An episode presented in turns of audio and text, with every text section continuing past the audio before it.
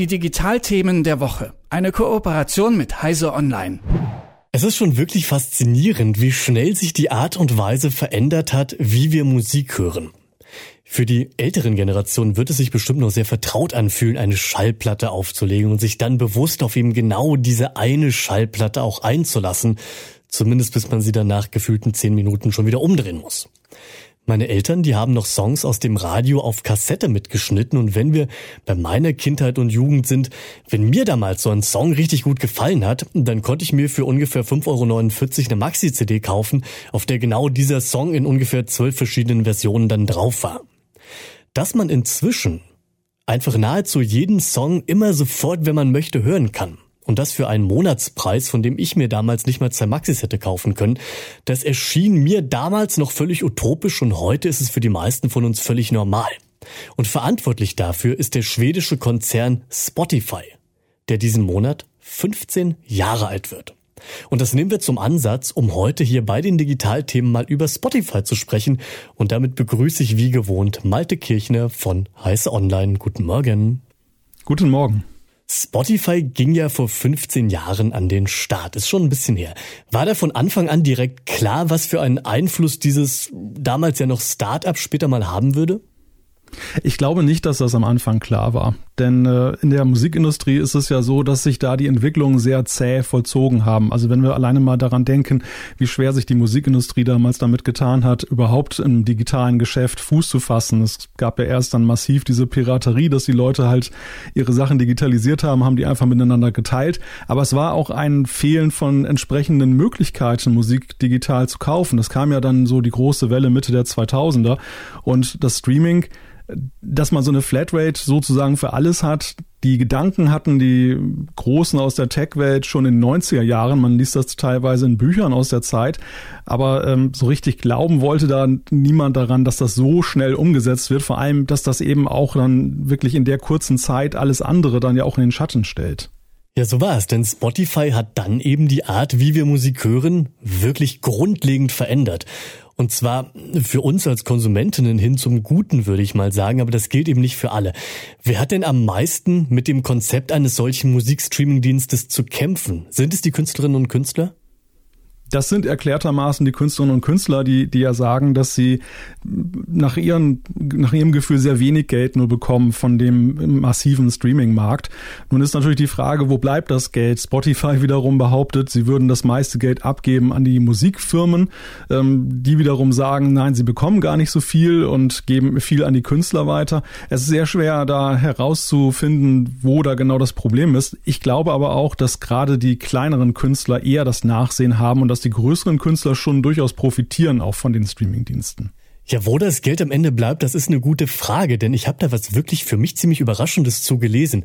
Spotify schreibt scheinbar auch in diesem Jahr, im Jahr 2023, noch rote Zahlen, macht also gerade keinen Gewinn. Und so kommt es jetzt nun auch, dass die Preise für ein Premium-Abo-Modell erstmalig übrigens leicht erhöht werden. Ist das jetzt die richtige Strategie und der einzige Anker, an den man sich da hängen kann? Naja, ich denke, Spotify ist da ein Stück weit in der Klemme, weil die Zahlungsbereitschaft der Menschen natürlich nicht sehr groß ist. Also nicht ohne Grund haben sie ja zehn Jahre damit gewartet, überhaupt mal jetzt dann für das Standardabo um einen Euro hochzugehen. In der Zwischenzeit sind ja viele andere Sachen, die man so kauft, ja deutlich teurer geworden.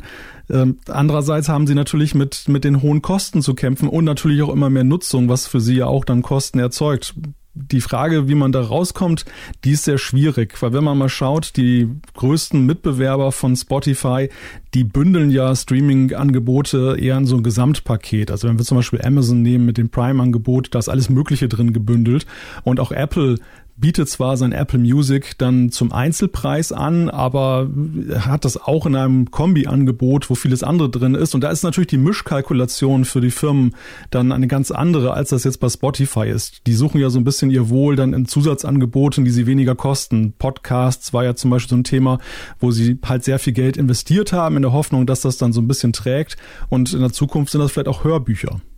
Ja, da sind wir beim absoluten Problem. Also ich finde ja jetzt mal ganz persönlich, dass 11 Euro im Monat, was es jetzt kostet, immer noch ein absolut fairer Preis ist. Aber das Problem für Spotify, hast du ja schon angesprochen, ist, dass sie eben seit geraumer Zeit nicht mehr die einzigen Musikstreaming-Dienste sind, sondern auch die großen Konzerne Amazon oder auch Apple danach gezogen haben. Was denkst du denn? Wird Spotify sich trotzdem auch zukünftig auf dem Markt behaupten können oder haben da die anderen großen Tech-Giganten durch die schon von dir angesprochenen Faktoren doch langfristig Vorteile? Ja, ich denke schon, dass die Großen natürlich durchaus im Vorteil sind, weil einfach da auch viel mehr an Kapital dahinter steckt und die eben auch andere Möglichkeiten haben, zum Beispiel auch diese Angebote an die Kunden heranzubringen. Also die, die haben halt eine Kundenbasis auch in anderen Bereichen und können das dann sehr offensiv bewerben. Was du gerade gesagt hast mit der Verhältnismäßigkeit des Preises, ich glaube, das ist einfach eine Frage des Standpunktes auch. Also wer damals noch CDs gekauft hat, der wird das heute nach wie vor als sehr günstig empfinden, weil was hat man damals für Musik ausgegeben und wie günstig hat man heute Zugang zu einem riesigen Archiv.